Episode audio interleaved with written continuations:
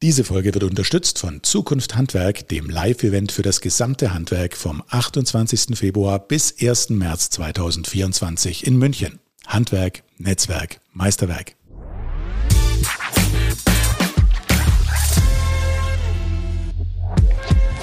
Hallo und herzlich willkommen bei Handwerk erleben, eurem Talk im Handwerkerradio. Heute mit einer ganz besonderen Ausgabe, denn Heute begrüße ich hier bei Handwerkerleben Jonas Lauhoff aus Martinfeld in Thüringen. Und er ist, ich hoffe, ich sage es richtig, seit 9. September Europameister der Zimmerer. Herzlich willkommen, Jonas. Hallo Peter, ja, das hast du vollkommen richtig gesagt. Und natürlich nochmal herzlichen Glückwunsch von mir zur Goldmedaille bei den Euroskills im polnischen Danzig war das. Das sind die Europameisterschaften der Berufe und du bist der neue Europameister im Beruf der Zimmerer. Wie fühlt sich das jetzt an? Wie waren die zwei Wochen jetzt nach deinem Sieg? Ja, vielen Dank erstmal. Also die letzten zwei Wochen, vor allem die letzte Woche, wo ich nach Hause gekommen bin, also das war Wahnsinn. Die Woche ist mega stressig gewesen. Die Woche war aufregend, aufreibend. Das war wirklich Wahnsinn. Dann hatte ich in der Woche auch noch Geburtstag und dann war schon wieder das nächste Fest zu feiern. Also das war wirklich eine stressige, aber zugleich auch schöne Woche. Aber so richtig Zeit zum Verarbeiten kommt erst ab jetzt. Also jetzt wird so langsam ein bisschen ruhiger und jetzt kann man es mal so ein bisschen Revue passieren lassen, was da überhaupt passiert ist. Ist es jetzt eher so wie ein Film gewesen oder ist, äh, weil du sagst, jetzt langsam äh, kommt jetzt so die Realität?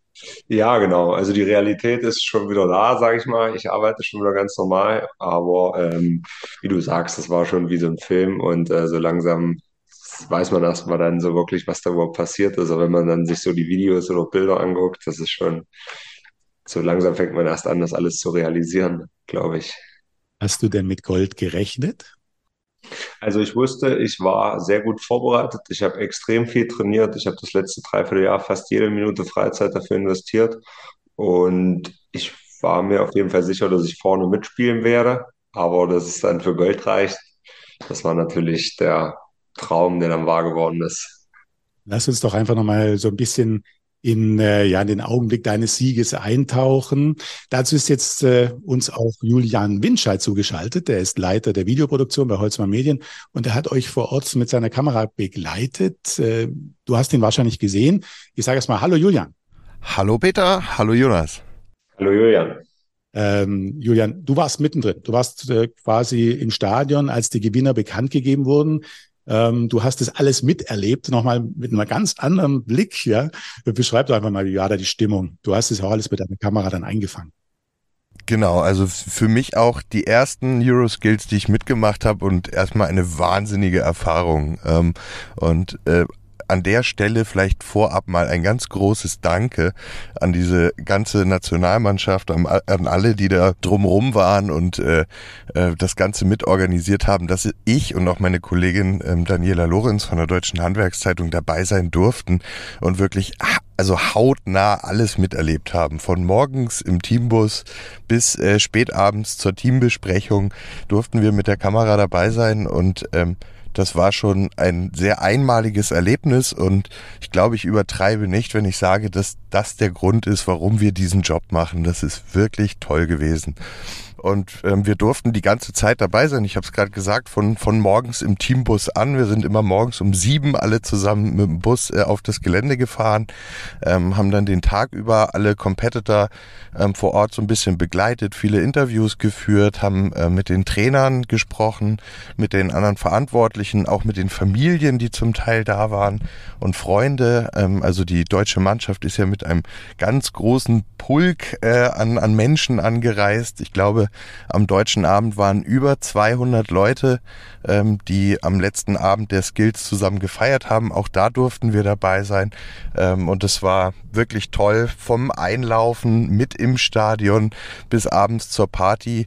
Ähm, und auch an der Stelle mal ein großes Danke ans Nationalteam, weil ähm, wir als Pressemenschen eigentlich gar nicht so richtig akkreditiert waren für diese ganzen Veranstaltungen direkt mit der Mannschaft im Stadion. Aber ähm, die ganzen Teilnehmerinnen und Teilnehmer haben mich immer in eine Traube von Menschen eingeschlossen und mich quasi so ein bisschen mit reingeschmuggelt. Äh, und das war schon wirklich ähm, was, das habe ich so noch nie erlebt und das hat echt Spaß gemacht. Jonas, wenn du, wenn du das jetzt so hörst, ne, also dann, wie, wie hast du es empfunden? Also war das so ähnlich? Also ich muss tatsächlich sagen, in den drei Tage oder also insgesamt vier Tagen, sage ich jetzt mal mit Vorbereitungstag und Wettbewerbstag, ist so viel um mich rum passiert, dass ich so Kleinigkeiten gar nicht mehr so auf dem Schirm habe, muss ich ehrlich sagen, weil da waren so viele Sachen, man hat sich über so viele Situationen den Kopf gemacht, was könnte passieren, was mache ich wenn, was ist, wenn das passiert. Und deswegen muss ich ehrlich gestehen, dass ich das gar nicht mehr so in Erinnerung habe. Ich weiß es nicht mehr. Ähm, da, da, hat man dann so einen Tunnelblick, oder? Also, dass man sich ganz drauf konzentriert, auf die Aufgabe. Ja, definitiv. Also ich glaube, den muss man auch haben. Gerade im Wettbewerb war das schon verdammt wichtig. Draußen an der Bande standen immer, also bei mir an der Bande standen immer so 20, 25 Leute mindestens, sage ich mal, jetzt zu normaler Zeit. Und dann zum Abpfiff oder so waren es dann natürlich Hunderte. Und äh, wenn du da keinen Tunnelblick hast und dich ständig da ablenken lässt, dann äh, es, glaube ich, nichts. Habt ihr auch so ein bisschen eine mentale Unterstützung? Ja, tatsächlich hatten wir äh, auch einen Mentaltrainer und das hat schon, äh, denke ich mal, bei dem einen oder anderen oder bei dem einen mehr, bei dem anderen weniger gefruchtet. Ähm, ist halt jeder ein bisschen anders gestrickt. Ne? Wie gehe ich mit der Situation um? Wie verarbeite ich das? Wer, wer Lust hatte, konnte sich abends nochmal zum äh, Tag Revue passieren lassen, mit dem Mentaltrainer treffen und ähm, wie gesagt, für den einen war es wichtiger, für den anderen nicht. Ich habe auch so die eine oder andere Sache davon mitgenommen. Alles habe ich, glaube ich, nicht gebraucht, aber grundsätzlich verkehrt fand ich es auf gar keinen Fall. Willst du verraten, was du da genutzt hast oder ist es ein Geheimnis? Ähm, ich kann, also das ist kein Geheimnis, ähm, was einfach so, eigentlich so logische Sachen sind, aber wo man vielleicht dann mal so ein bisschen anders drüber denkt. Ähm, wir haben uns zum Beispiel vorher wie so eine Art mentale Werkzeugkiste zusammengepackt. Äh, klingt jetzt ein bisschen blöd, aber ähm, war tatsächlich recht hilfreich. Und dann hast du halt dir so ein paar Sachen aufgeschrieben, wo du halt äh, selber von dir wusstest, das könnte dir helfen, Ruhe bewahren, an irgendwelche positiven Trainingserfolge zu denken oder ähm, die positive Aura von deinen Trainern oder so wahrzunehmen. Also so Kleinigkeiten halt, ne, die dann irgendwo in der Summe äh, auch definitiv was ausmachen im Wettbewerbsgeschehen. Und die zum Europameistertitel geführt haben, zur Goldmedaille. Da gehen wir auch noch mal kurz zurück zu dieser Medaillenvergabe. Du wusstest das vorher nicht, oder? Als, als es angekündigt wurde, du hast es da erst vor Ort dann erfahren, dass du gewonnen hast. Genau, also wo der Wettbewerb um war, es war ja dann Wettbewerbsschluss, das ist ja dann ein Abpfiff, wo alle gleichzeitig dann aufhören müssen. Da ist natürlich dann ein Riesenjubel draußen vor der Bande. Wie gesagt, da standen alleine bei mir am Arbeitsplatz hunderte Leute und ähm, man wusste natürlich, man konnte sich halt grob einschätzen. Wie eben schon gesagt, wusste ich, dass ich vorne irgendwo mitspiele. Und ähm, ich wusste aber tatsächlich bis auf den Moment auf der Bühne, wo es dann halt offiziell verkündet wurde, wusste ich nicht, dass ich äh, Erster geworden bin. Also das war tatsächlich Anspannung bis zur letzten Sekunde. Und äh, ja, ich habe es auch erst erfahren, wo es alle anderen erfahren haben. Julian, du hast es auf, auf äh, ja, Bildern festgehalten, oder? Wie diese Anspannung war. Ja, genau. Äh, und es war sehr, sehr spannend zu sehen, weil das natürlich bei den Teilnehmerinnen und Teilnehmern sehr unterschiedliche Emotionen waren und diese Siegerehrung dauert ja auch relativ lange. Ähm, und manche waren relativ am Anfang. Ich glaube, Jonas, du warst der zweite oder dritte Skill, der aufgerufen wurde. Das heißt, bei dir war die Anspannung wahrscheinlich relativ schnell dann auch wieder verflogen, ähm, weil du dann die ja, Goldmedaille genau. hattest. Ich war, glaube der vierte oder fünfte Skill, der aufgerufen wurde. Und ähm, das war, fand ich eigentlich auch gut, weil da saßen ja wirklich manche da, die haben zweieinhalb Stunden gesessen und auf ihr Ergebnis gewartet. Ja, genau. Also das, und das hat man halt schon gemerkt, dass äh, die etwas mehr leiden mussten als die, die am Anfang dran waren. Aber es war wirklich, wirklich schön zu sehen, weil ähm, nicht nur die Teilnehmerinnen und Teilnehmer sich wahnsinnig gefreut hatten, ähm, sondern auch viele der Trainer wirklich Tränen in den Augen hatten und es war Emotion pur. Es war wirklich gigantisch ähm, und da kriege ich jetzt noch Gänsehaut, wenn ich daran denke. Ähm, und das, das ist schon wirklich ein Erlebnis, was man so, glaube ich, vielleicht nie wieder in seinem Leben haben wird. Zumal man ja auch nicht endlos oft an diesen Wettbewerben teilnehmen kann. Also in der Regel vielleicht einmal ähm, oder vielleicht maximal zweimal, wenn man noch die World Skills mitmachen kann. Ähm, aber dann ähm, ist, ist das ja in der Regel dann auch wieder vorbei. Das heißt, es ist schon eine einmalige Chance. Ähm, und was man, glaube ich, immer wieder sich vor Augen führen muss, ist, ähm, das ist ja eigentlich nicht das erste Mal, dass die Teilnehmerinnen und Teilnehmer A, an so einem Wettbewerb teilnehmen und B, vielleicht auch gewinnen, weil das natürlich ein langer Prozess ist, ähm, bis man überhaupt an den Skills teilnehmen darf, weil man muss ja erstmal die ganzen Ausscheidungen ähm, bei, bei, sich zu Hause, sage ich jetzt mal ganz doof, gewinnen. Ja, dann die Landesausscheide, den Bundesausscheid, dass man dann überhaupt so weit kommt. Und wir reden ja hier wirklich über die über die besten Handwerkerinnen und Handwerker ähm, Deutschlands und dann Europas. Ähm, und ich glaube, dabei sein ist alles ist schon richtig, aber wenn man dann am Ende gewinnt, ist es, glaube ich, nochmal eine Nummer geiler. und ähm, das ist schon ja ein, ein ganz tolles Erlebnis und ähm, ich, ich selber habe wahnsinnig mitgefiebert, obwohl ich dann natürlich um keine Medaille gekämpft habe, aber es ist wirklich schon mega, mega, mega toll, das zu sehen. Und ähm, man, man ist, so komisch das klingt, wir waren nur ein paar Tage zusammen, ähm, irgendwie zu so einer kleinen Gemeinde und Familie zusammengewachsen. Und ähm, auch ich bin irgendwie stolz auf die, die da alle teilgenommen haben. Und ähm, ja, das ist einfach eine super Sache gewesen. Apropos Familie. Dein Vater war dabei oder war deine ganze Familie dabei? Genau, meine komplette Familie, ja. Wir haben eine Reaktion von deinem Vater. Also dein Vater hat äh, kurz danach äh, seine Freude ausgedrückt. Hier ist ein O-Ton von ihm. Insgeheim haben wir gehofft, dass er die Goldmedaille holt, aber es war knapp. Wir haben auch Angst gehabt dabei am Ende. Aber es ist alles gut gegangen. Wir haben feste die Daumen gedrückt. Zu Hause haben sie alle mitgedrückt, mitgefiebert. Er ist gut vorbereitet worden, hat gut trainiert, auch dank seiner Ausbildungsfirma und seiner aktuellen Arbeitsstätte hat er die Sache gut gemacht. Es heißt ja nicht umsonst, der Bessere soll gewinnen.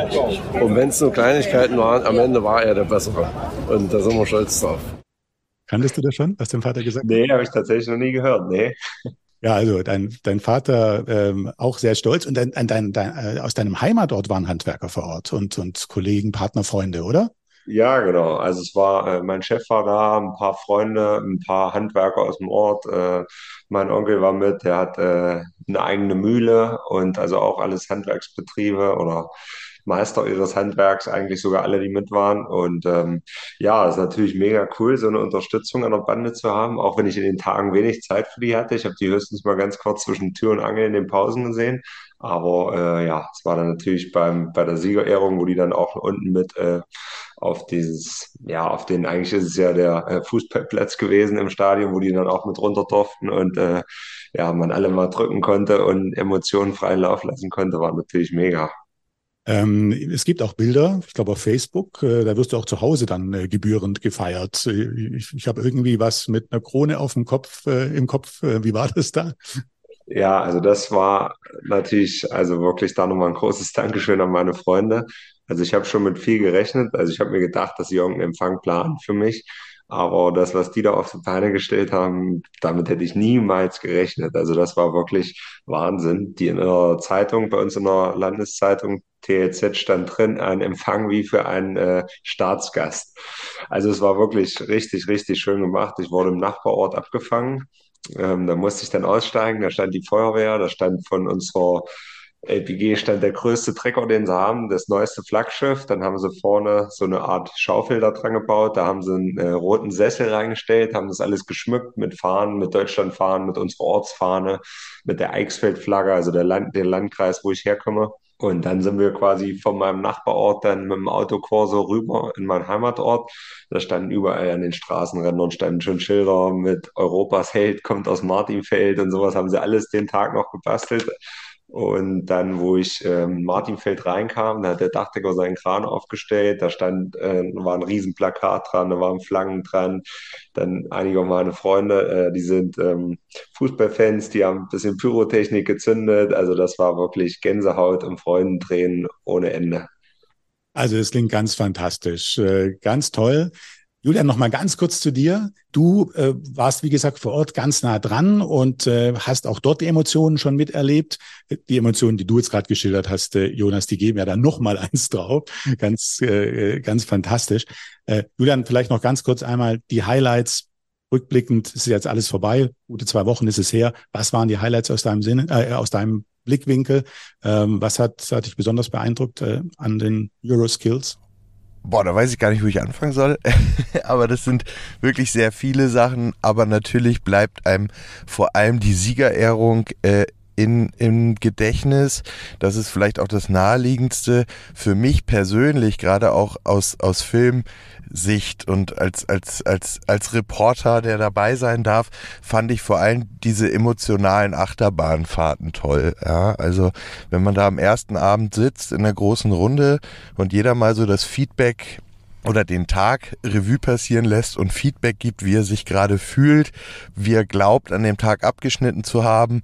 Ähm, und das viele gesagt haben, puh, ich, ich weiß es nicht. Einige waren tot unglücklich, andere wiederum ähm, waren, waren mega gut drauf und, und ich will jetzt nicht sagen, waren siegessicher, aber, aber waren, waren auf jeden Fall in, im Plan, ähm, wie sie sich so das gedacht hatten. Und, und das waren für mich eigentlich so diese, diese Mini-Highlights am, am Rande dieser Veranstaltung und, und auch so dieses Zwischenmenschliche, auch mit den Trainern zusammen, mit dem mit dem restlichen Team, mit den, mit den äh, Mentaltrainern, äh, mit den Teammanagern, wie man sie so schön nennt bei den Skills. Ähm, das sind ganz, ganz tolle Erfahrungen gewesen ähm, und, und das nehme ich für mich mit nach Hause und ich hoffe ähm, oder bin mir sicher, dass wir davon auch einiges in unserem Film am Ende zeigen können ähm, und dass, dass diese Emotion auch für alle anderen ein, ein bisschen zugänglich werden ähm, und vor allem auch die Teilnehmerinnen und Teilnehmer ähm, mit dem Film nochmal zurückblicken können und damit vielleicht auch wieder eine schöne Erinnerung mit nach Hause nehmen können. Also ihr arbeitet gerade an einer größeren Reportage, die, die wird auch ein bisschen länger werden, ne?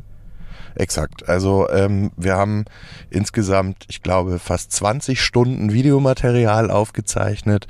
Ähm, und ich, ich denke, dass das am Ende schon ein, ein längeres Format, das heißt 30, 45 Minuten geben wird. Ähm, Im Speziellen haben wir eine Teilnehmerin ähm, etwas intensiver begleitet ähm, aber alle anderen eben auch und das ganze Team und das drumherum. Wir waren auch davor in Magdeburg bei dem Vorbereitungstreffen, ähm, so dass wir versuchen wollen, wirklich mal eine ganze Euroskills-Geschichte zu erzählen und vielleicht auch einfach mal so ein bisschen so einen Blick hinter die Kulissen ähm, geben zu können, ähm, abseits der Medaillen, die natürlich gerade in der medialen Berichterstattung immer sehr hervorgehoben werden, ähm, aber eben auch alle anderen Geschichten mal zumindest so ein bisschen beleuchtet werden können.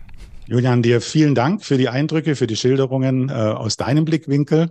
Und wir sind gespannt äh, auf den Film, den du ja unter anderem auch für die Deutsche Handwerkszeitung bei den Euroskills Sport in Danzig gedreht hast. Julian, ciao. Ja, vielen Dank. Ciao. Ciao, mach's gut. Du willst dich mit Gleichgesinnten austauschen, die Trends im Handwerk kennenlernen und deinen Betrieb zukunftsfähig machen?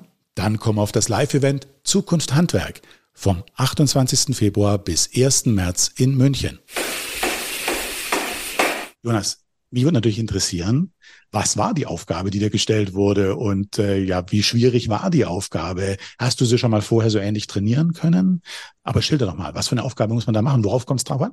Ja, also trainiert habe ich in letzter Zeit viele Pavillons. Wir haben einen Pavillon gebaut und der vor Ort, also es gibt jedes Jahr äh, so einen Vorschlag, jede Nation macht einen Vorschlag, der wird gewotet und der von den Dänen wurde dieses Jahr genommen und der Vorschlag wird dann von einem externen, beziehungsweise von dem Chefexperten in Zusammenarbeit mit einem externen Designer, wird der Vorschlag nochmal um 30 Prozent verändert, wobei man das schlecht definieren kann, was dann wirklich 30 Prozent sind.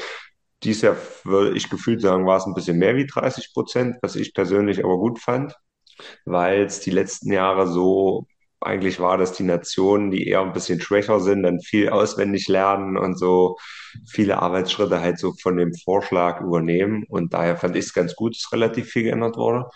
Und es waren äh, ein, quasi ein Pavillon aus drei Modulen. Das erste Modul bestand aus dem Untergestell mit vielen, vielen Holzverbindungen, durchgestemmte Zapfen, Scherzapfen, Überplattungen, ähm, eingestemmte Taschen für Deckenbalken, was hat man noch dran, ähm, Schwalben, Schwänze, also da war alles Mögliche dran, viel, äh, viel Fräsarbeit, also viel Zeit zum Ausarbeiten hat es gebraucht. Und ja, wo das stand, habe ich mit Modul 2 angefangen. Das war ein äh, Dachstuhl. Der war tatsächlich nicht so kompliziert dieses Jahr, ein paar äh, Giebelsparen dran, ein bisschen was in der Giebel, zwei Giebelbohlen und ähm, ein paar Hölzer, die in der Fläche verkantet waren oder in der Fläche gelegen haben. Und ähm, ja, ansonsten jetzt nichts so extrem Schwieriges, würde ich jetzt mal sagen. Und Modul 3 war dann der Bodenbelag in dem Pavillon und eine äh, gestemmte Wangentreppe. Die, da war die Besonderheit, dass die Wangen um 20 Grad ausgestellt waren. Also die Treppe war nicht parallel, sondern die lief quasi konisch nach oben zu. Das hat das Ganze noch ein bisschen interessanter gemacht, weil man dadurch ein bisschen mehr Zeichenaufwand bei den Wangen hatte und auch bei den Stufen, bei der Bearbeitung, beim Zuschneiden und so weiter. Und ich glaube, da war ich tatsächlich sogar der Einzige, äh, der das komplett fertig hingebracht hat mit Wange einfräsen, Stufen auf Länge schneiden, das alles einpassen, zusammenbauen. Und ähm, die anderen haben es teilweise so gemacht, dass sie die Stufen dann nur noch abgeschnitten haben und an die Wange dran geschraubt haben, weil ihnen die Zeit ausgegangen ist. Aber ich war da, was das anging, recht fit, würde ich von mir sagen. Also was so frästechnische Sachen betrifft. Es war sehr viel mit Oberfräsen äh, oder man könnte sehr viel mit Oberfräsen lösen. Und ähm, ich glaube, dadurch hatte ich einen guten Vorteil, dass ich das viel trainiert habe. Mhm. Also ist es wirklich Training, üben, üben, üben, üben, dass man diese hohe Geschwindigkeit bekommt? Also wenn ich dich richtig verstehe, ist es eine Schnelligkeit, aber gleichzeitig Genauigkeit. Definitiv. Also bei uns geht's los ab einem halben Millimeter. Wenn die Fugen größer wie einen halben Millimeter sind, äh, verlierst du in der Fugenpassung die ersten Maße. Also Genauigkeit spielt eine Riesenrolle, aber wie du auch schon gesagt hast, Geschwindigkeit. Und in der Praxis ist es ja eigentlich eher so, dass man die zwei Sachen meistens schwierig miteinander vereinen kann aber irgendwie muss man es im Wettbewerb hinbekommen. Und Training, ohne Training keine Chance. Also der Österreicher Kandidat, der hat, äh, der eigentlich fahren sollte, ist vier Wochen vorher abgesprungen. Ich weiß nicht warum. Und dann ist ein Ersatzkandidat, der hatte dann nur zwei Trainings oder so. Das hat sich natürlich in seinem Modell wieder gespiegelt. Also ich bin jetzt zwei Jahre in der Nationalmannschaft seit März weiß ich, dass ich der Kandidat für die Euroskills bin. Seitdem habe ich mir meinen Trainingsintervall natürlich nochmal verschärft, noch viel, viel mehr Trainings, noch viel mehr abends gemacht, geübt, getan. Und ohne dem. Was heißt das? Was heißt das verschärft? Wie viel hast du trainiert? Ja, also ich hatte dieses Jahr, ähm, ich muss selber schon überlegen, ich hatte dieses Jahr sieben offizielle, sechs oder sieben offizielle Trainings. Und ähm, zu Hause in meiner Werkstatt habe ich bestimmt auch nochmal sechs oder sieben Modelle gebaut. Also ich denke mal so, ja, dass ich dieses Jahr vielleicht so 13, 14 Modelle gebaut habe. Und halt, es ist ja nicht nur das Modell, äh, das Modell an sich bauen, üben, es ist ja Zeichnen üben, es ist ja, dann habe ich auch ganz viel rumexperimentiert, wie kann ich irgendwas noch schneller machen, wie kann ich irgendeinen Arbeitsschritt optimieren. Und da bist du abends auch schnell mal zwei, drei Stunden am, am äh, Probieren und überlegen und äh, schwuppdiwupp ist es auch schon wieder spät abends und äh, man muss duschen und ins Bett, weil es den nächsten Tag wieder früh an der Arbeit geht. Also das war schon eine anstrengende Zeit, muss ich auch ganz ehrlich dazu sagen. Das war schon wirklich manchmal, ja, man war schon so an, am Kräfteminimum oder man, man war manchmal abends einfach wirklich fix und fertig, aber man hat sich halt mein Ziel vor Augen, oder ich habe mir mein Ziel vor Augen gehalten und habe gesagt, los, äh, du willst im besten Fall Europameister werden, du musst Gas geben. Und ja, das ist auf jeden Fall auch so eine Sache, die ich mal wieder daraus gelernt habe oder was so eine kleine Botschaft auch von mir ist. Ähm, man sollte immer seine Ziele vor Augen haben und immer seine Ziele verfolgen. Ja, wenn man das strikt verfolgt, kann man ja fast alles erreichen, würde ich sagen. Und du warst ja so gut, dass du vorher fertig warst, vor der Zeit, die dir zur Verfügung stand. Ja, also das hätte mir den dritten Wettbewerbstag, den Freitag früh, gesagt, ich habe äh, am Ende Zeit übrig, dann äh, hätte ich ihm, glaube ich, einen Vogel gezeigt. Also es war früh, sah es richtig knapp aus, dass ich zeitlich überhaupt fertig werde. Ähm, während, des Wett während des zweiten Wettbewerbstages haben die Experten sogar gesagt, äh, wir verlängern den Wettbewerb um eine Stunde, weil sie selber gemerkt haben, dass es zeitlich zu knapp wird. Ursprünglich waren 18 Stunden geplant und dann waren es 19 Stunden. Und am dritten Wettbewerbstag, wie gesagt, habe ich halt äh, frühs eingeschätzt, wie viele Hörzer sind wie viele Verbindungen sind und äh, habe halt gemerkt, dass es echt mega sportlich wird und habe dann wirklich äh, 120 Prozent gegeben. Also mehr ging wirklich nicht mehr. Ich habe wirklich Vollgas gegeben. Da standen teilweise die anderen Experten der Nation standen bei mir am Arbeitsplatz und haben mich gefilmt. Also weil ich habe da, ich habe da wirklich alles ausgeschaltet rund um mich und war da in meinem eigenen Film, war da in meinem Tunnelblick und habe wirklich alles gegeben. Und zum Schluss hatte ich noch zehn Minuten oder acht Minuten waren es, glaube ich, die ich übrig hatte. Hatte alle Schrauben reingedreht, habe alles nochmal kontrolliert. Und dann habe ich zu meinem Trainer gesagt, sage, fällt dir noch irgendwas auf, was ich machen kann?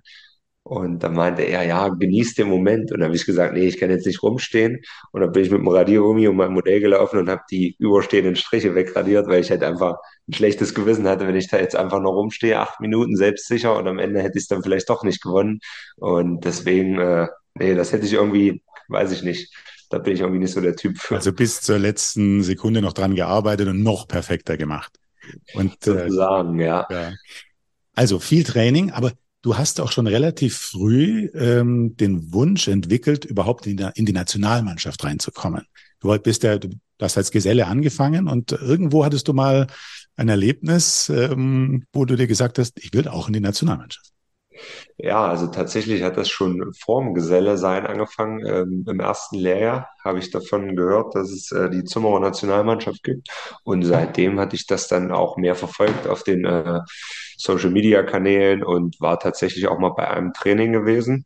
Da haben sie damals in äh, Sonneborn bei Velux trainiert. Und da war ich in Gotha im Ausbildungszentrum und dann sind wir da mal rübergefahren, so zwei, drei Stunden haben uns das angeguckt. Und ähm, ich war damals in der Lehre schon immer recht gut und da hat damals mein Ausbilder gesagt, äh, hier wäre das nicht vielleicht auch mal was für dich. Und ich gesagt, klar, das wäre schon auf jeden Fall ein Traum. Ob es dafür reicht, sehen wir dann. Ne? Und dann habe ich halt ja ganz normal meine Lehre halt absolviert.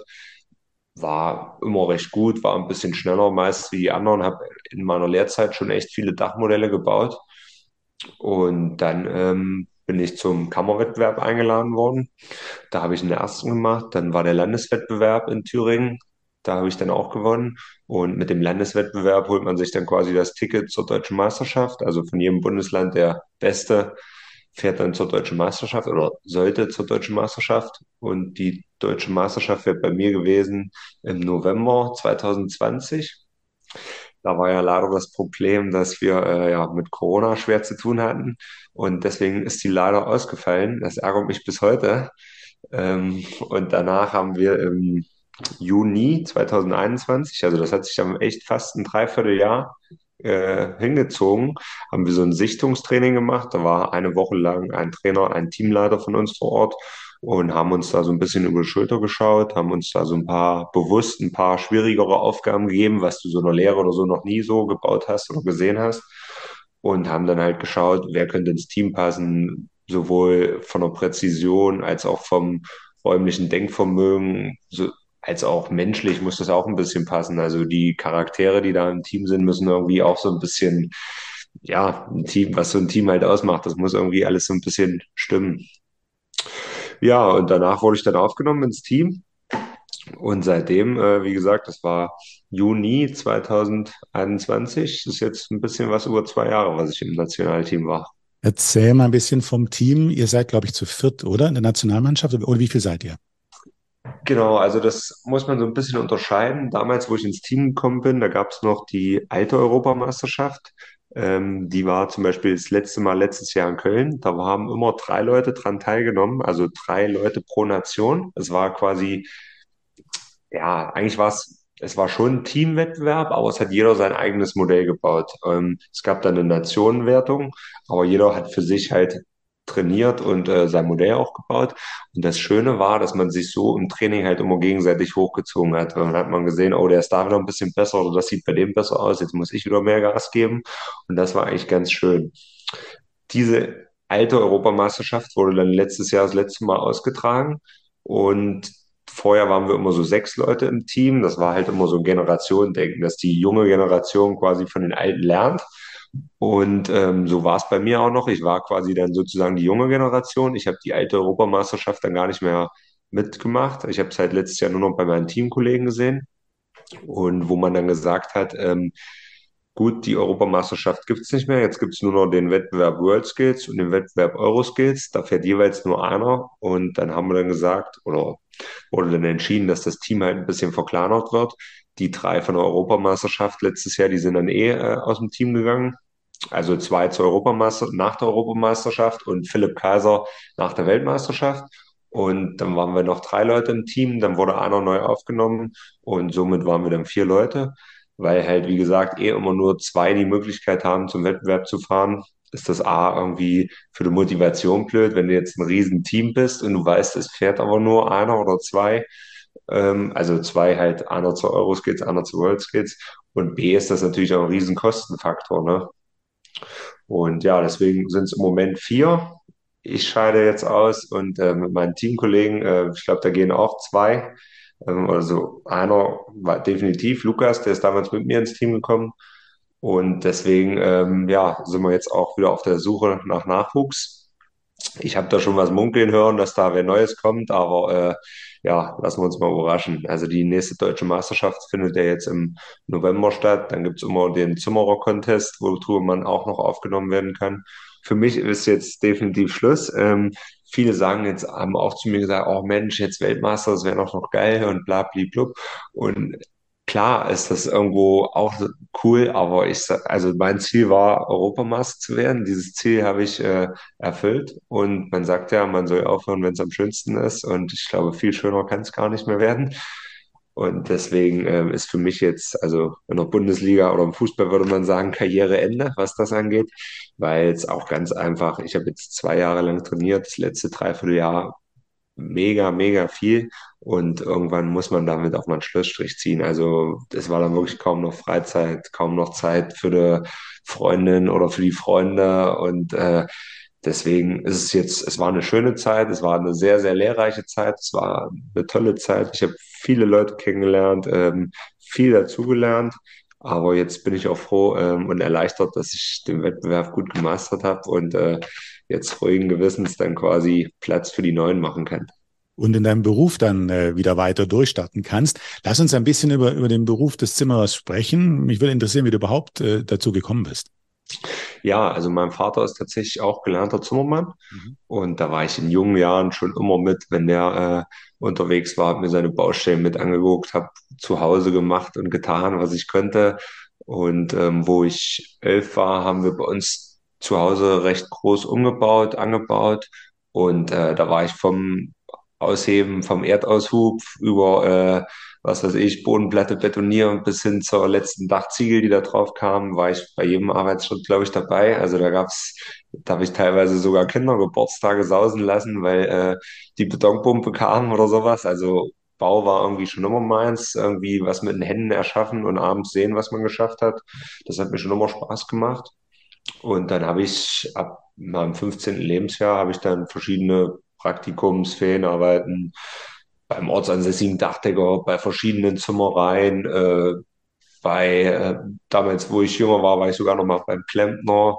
Dann, weil mein Bruder bei VW arbeitet, habe ich auch mal zwei Wochen Praktikum bei VW gemacht und äh, da habe ich dann so richtig gemerkt, dass das definitiv nichts für mich ist, den ganzen Tag in der Halle da stehen und äh, ja, immer dieselbe Wand angucken. Ich wollte lieber draußen sein und äh, jeden Tag was anderes, also gefühlt jeden Tag was anderes machen und ähm, irgendwas mit meinen Händen aufbauen und wo ich abends stolz drauf sein kann. Und ja, dann fiel die Wahl auf Zimmermann. Also ich, wie gesagt, ich habe dann recht viel Ferienarbeit schon gemacht. Zum Schluss dann auch schon in meinem Betrieb, wo ich jetzt bin. Und ähm, ja, dann habe ich da meinen Ausbildungsvertrag unterschrieben. Und was ist jetzt so das Besondere für dich an deinem Beruf? Was macht oder das Faszinierende?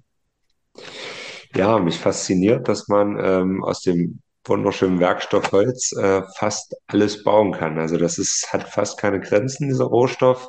Der ist natürlich, der riecht gut, der ist, ähm, der hat eine schöne Haptik, der ist einfach, einfach toll und äh, mich fasziniert es immer wieder was man daraus bauen kann, was, was überhaupt alles möglich ist, was sowohl früher schon damit gebaut haben und gemacht haben und was auch heutzutage in der Innovation immer, wo Holz immer noch mehr eingesetzt wird und was man vor zehn Jahren vielleicht noch, sich noch überhaupt nicht hat denken lassen, dass man äh, Stahlträger durch Holz ersetzen kann oder dass ähm, was auch immer. Also das ist ja wirklich so vielfältig, dieser Baustoff, und das wird auch in den nächsten Jahren immer mehr kommen, weil ökologischer Holzbau ist äh, einfach gerade ein großes Thema.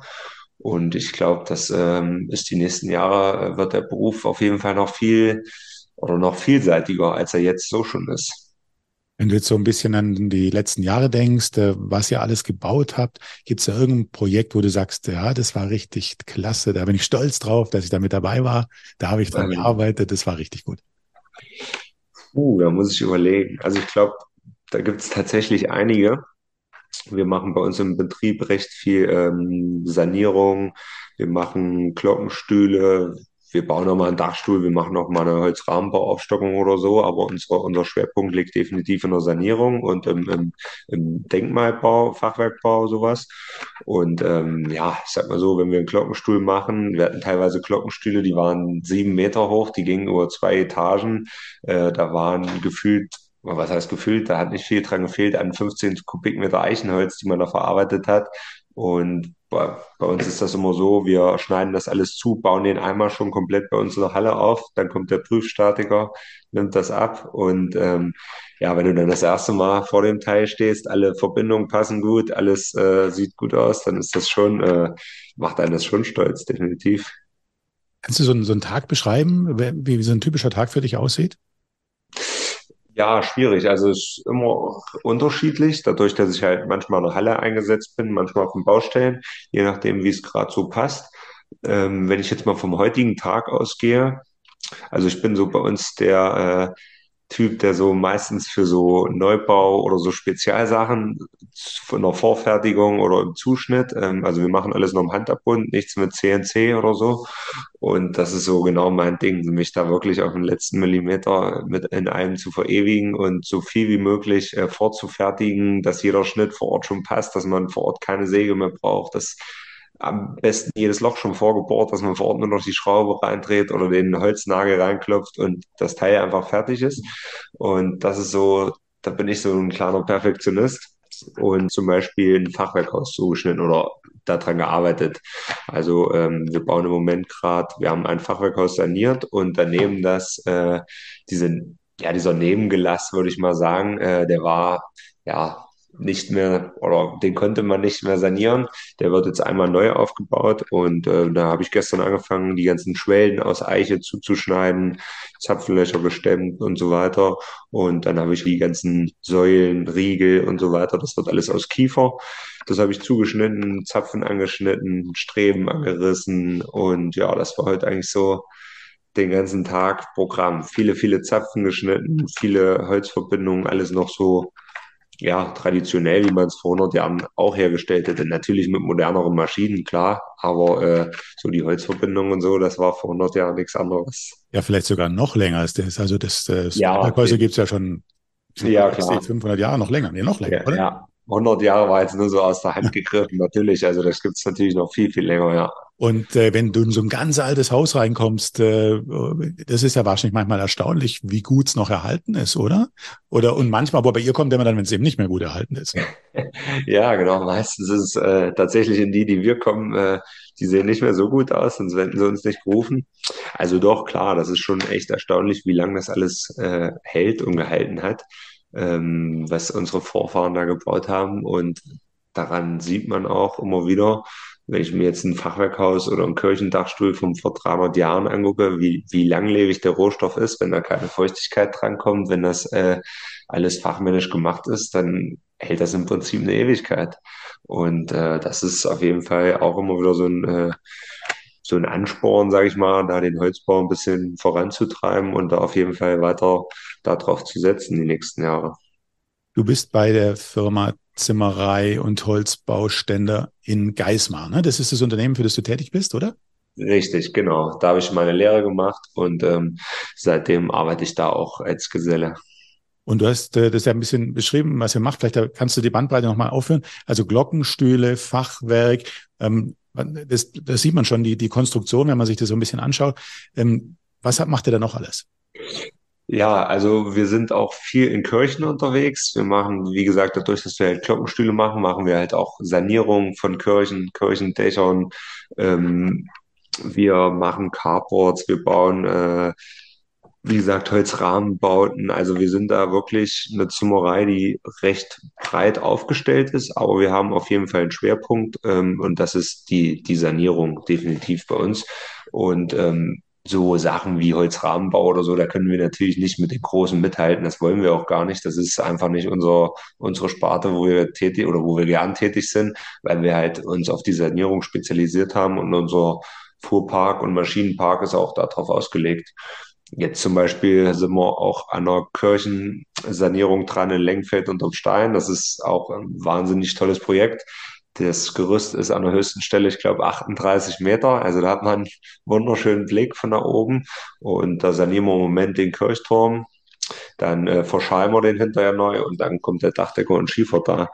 Und sowas mache ich echt gerne, so ja, irgendwie so auf den Fußspuren meiner Vorfahren unterwegs zu sein, um da einfach, es ist auch immer wieder erstaunlich, wie sie das damals schon alles gemacht haben, die riesen Querschnitte bewegt haben, das alles schweres Holz, teilweise aus Eiche und in den luftigen Höhen. Und wenn man sich dann die Bilder noch anguckt, die es teilweise noch gibt von früher, wie sie das alles ohne Gerüst und so gemacht haben, da zieht man schon echt einen Hut.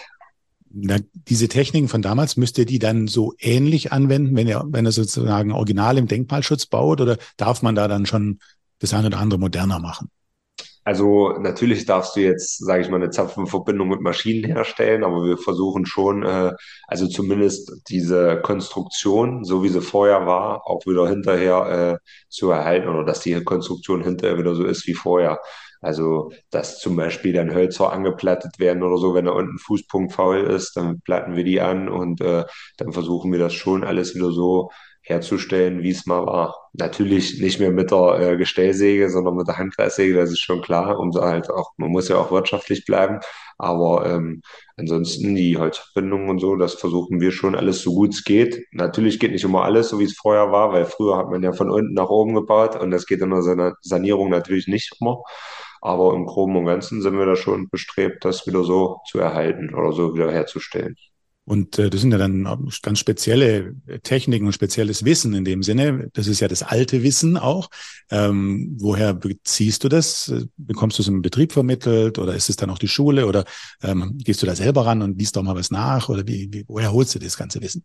Ja, natürlich habe ich einiges davon in meinem Betrieb gelernt, einiges von meinem Chef, meinem Seniorchef und auch meinen Kollegen. Ich habe äh, zwei Kollegen, die waren schon lange, lange Jahre in der Sanierung tätig. Von denen habe ich natürlich auch viel, viel mitgenommen.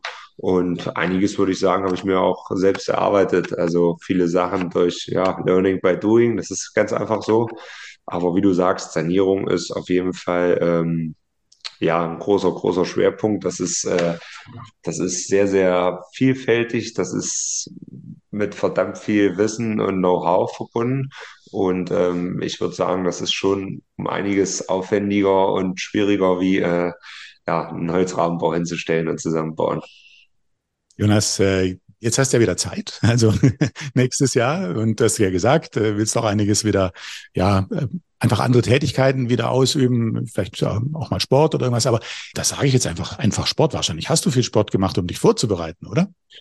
Tatsächlich ja. Also man muss wirklich für den Wettbewerb auch körperlich fit sein. Das ist einfach so. Also das, ich habe das jetzt in den letzten Tagen schon ein paar Mal äh, erklärt, wenn ich mit irgendwem darüber gesprochen habe oder wenn mich irgendwer gefragt hat.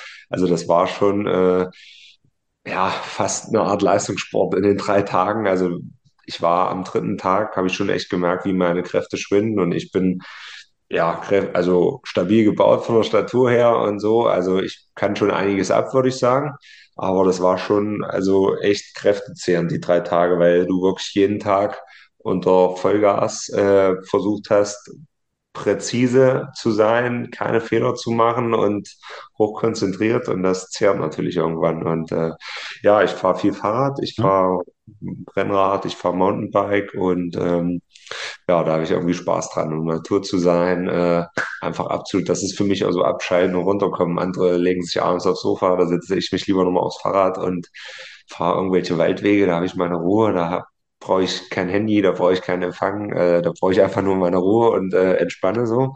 Und ähm, ja, das war eigentlich so, also ich habe natürlich auch so ein bisschen, bisschen Kraftsport, bisschen Cardio, so Ausdauersachen gemacht.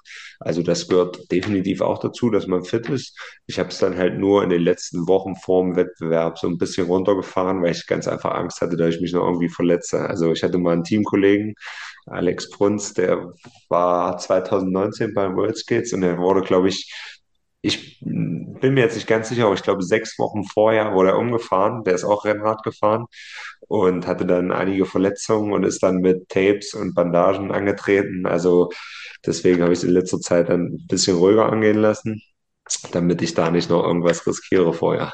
Also dann kannst du das jetzt wieder machen, aber worauf ich auch hinaus wollte, war natürlich, du hast jetzt wieder mehr Zeit und äh, der nächste Schritt wäre doch dann der Meister, oder? Ja, genau, das ist vollkommen richtig. Ähm, den fange ich im Februar nächsten Jahres an.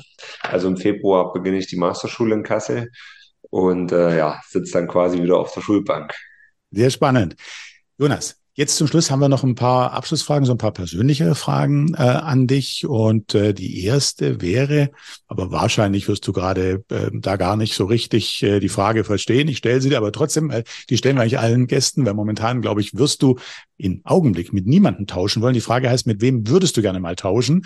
Äh, da geht es darum, äh, im beruflichen oder im vielleicht Sport oder im, im kulturellen Sinne, ganz egal, mal einen Tag oder eine Woche. Gibt es irgendjemanden, mit dem du auch gerne mal tauschen würdest? Ich kann mir vorstellen, momentan die jetzige Situation, da wirst du wahrscheinlich nicht tauschen wollen. Aber äh, vielleicht äh, gibt es aber doch irgendeinen so Sportler oder irgendjemand, wo du sagst, ja, das hätte ich doch gerne mal. Da muss ich echt überlegen.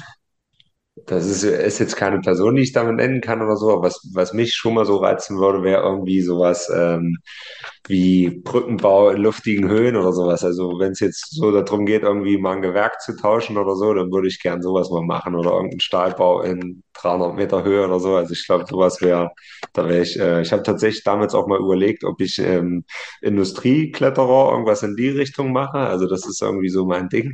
Da, äh, das Höhe. ist ja, genau, die Höhe irgendwie in luftiger Höhe oder auf so einem Windrad, so einem Windrad mal montieren oder so. Also sowas hätte ich tatsächlich auch echt mal Lust, ja. Ja, das, das klingt abenteuerlich. Das ist Abenteuer. Aber so Paragliden, Bungee-Jumping, sowas nicht, oder? Oder auch?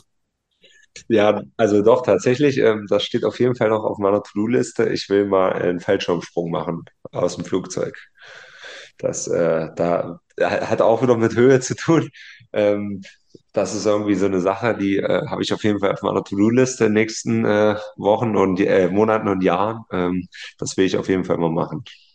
Ja, jetzt kommen noch vier Begriffe, die, die du bitte, das sind ganz kompakte Begriffe, die du bitte auch äh, ganz kompakt und kurz beantwortest. Das erste ist, was ist Heimat für dich?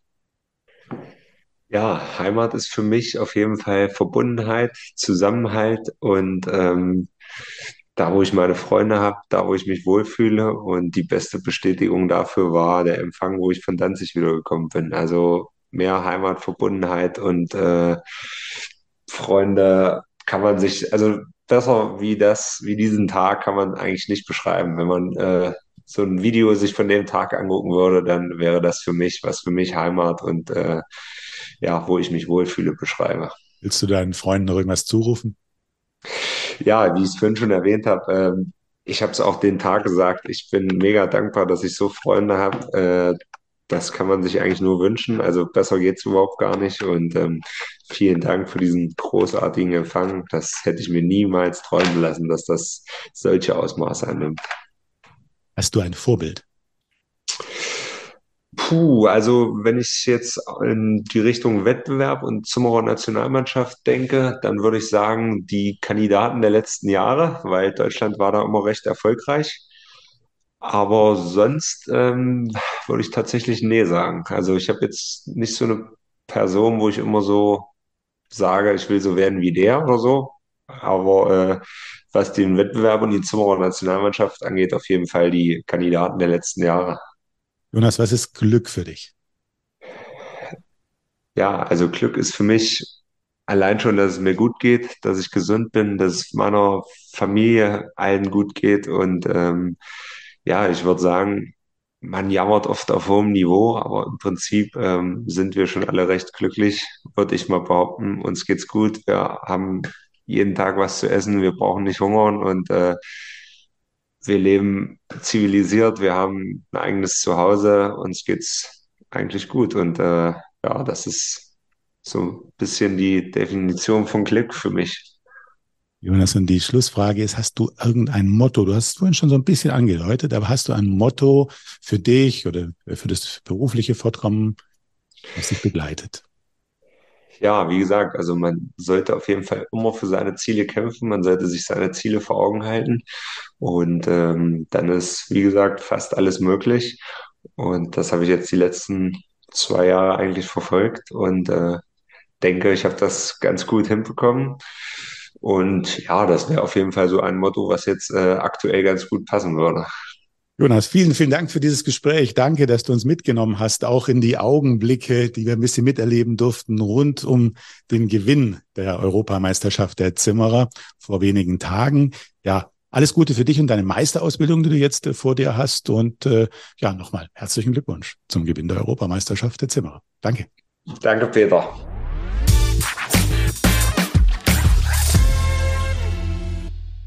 Diese Folge wurde unterstützt von Zukunft Handwerk, dem Live-Event für das gesamte Handwerk vom 28. Februar bis 1. März 2024 in München. Handwerk, Netzwerk, Meisterwerk.